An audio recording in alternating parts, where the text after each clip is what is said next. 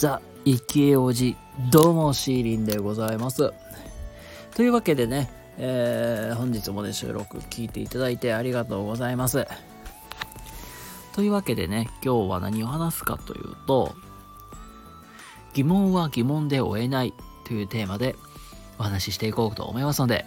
今日もねしばしお付き合いいただけると幸いです。えー、疑問を疑問で終えない。まあ、これすごく大事なことかなと思うので話すんやけど、まあ、実際なんか疑問で終わらしちゃダメよねってってよく言われると思うんですよ。例えば学生さんと社会人の学びの違いって何ですかってこれよくねあの就活とかの面接でねよく言われるけどこれはあの僕が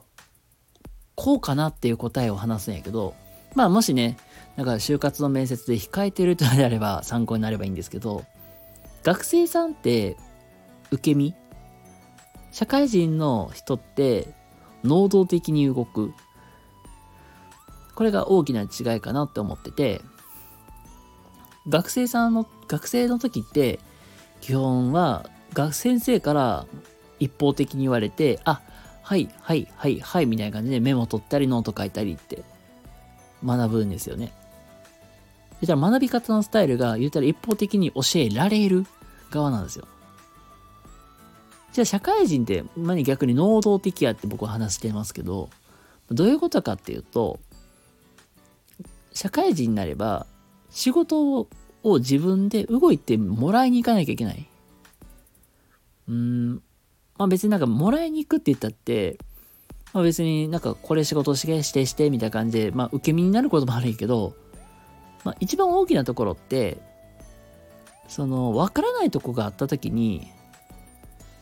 教えてもらうのを待つのか、動くのかって違いなんですよ。待ってたら教えてもらえないんですよ。で、まあ大事、ここで大事になってくるのは、実際に、まあ、問題がありました。で、そこで、じゃあ、こうしようっていう仮説を立てます。動いてみます。ああ、やっぱり違うな。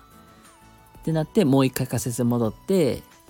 で、もう一回仮説立て直すけど、やっぱりこれで合ってんのかなって聞きに行くとか。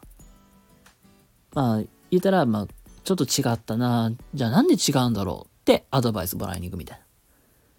っていう感じ、動い、自分で動かないと答えをもらえないっていうのが、まあ、社会人の学びみたいなとこなんですよ。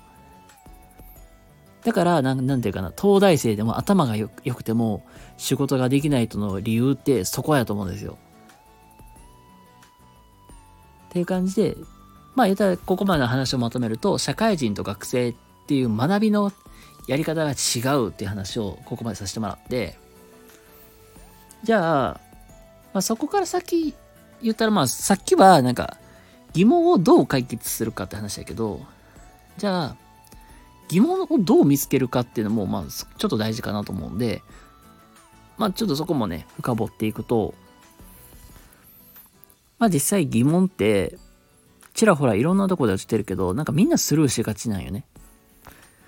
うん、まあ、例えば、そうやな。うん、僕とかで言うたら、うん、結構、そうやな。結構鳥の目で結構いろんな物事を見るようにしてる。結構僕、まあ、結構全体的に見ながら、あ、こここれどうなんだろうなって気になるところとかあったら、まあ僕もよう観察するんやけど、まあ何が言いたいかっていうと、僕のまあ長所でもあるんやけど、全体を見ながら、まあピンポイントピンポイントこれどうなんだろうって、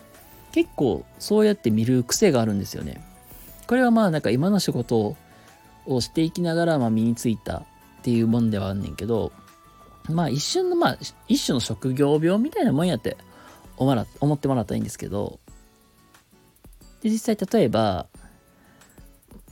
まあこう、なんか子供たち、公園、まあ子供が、まあ公園で遊んでます。わあ、楽しそうやね。うん、ん？どうしたんだろう？っていう感じ。で、そういう時に、まあ、実際全体見ながらやってるから、多分ここでこうなったからこうなんかなみたいな。で実際仮説立てていきながらいくんやけどまあ実際にじゃあそこから本人聞いてどうだったん？みたいな。っていう感じで実際解決していってる。で、まあいう感じで、ちょっと気になるなとか、なんか問題起きてるなとか、まあ、全体見ながらなんか気になるとこピンポイントピンポイントでポイントを焦点化するみたいな。まあなんか何のこっちゃかね、なんかごっちゃごちゃになってると思うんで、ここまでの話を一旦まとめ、整理して、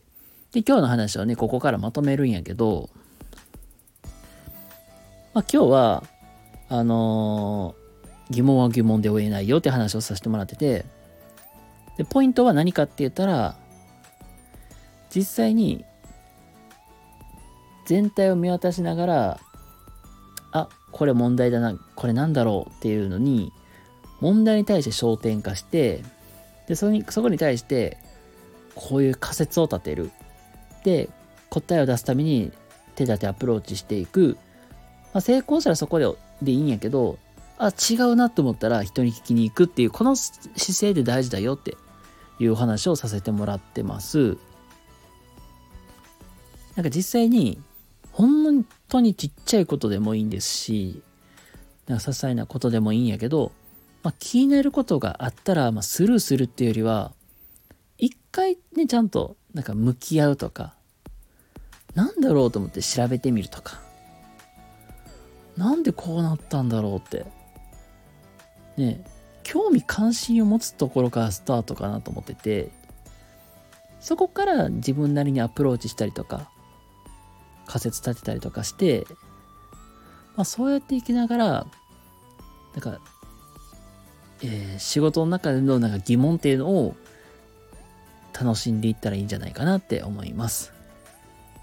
ということで今日は疑問を疑問で終えないよというテーマでお話をしていきました。ということで皆様、今日も明日も素敵な一日をお過ごしください。それではまた次回どこかでお会いしましょう。またね、バイバイ。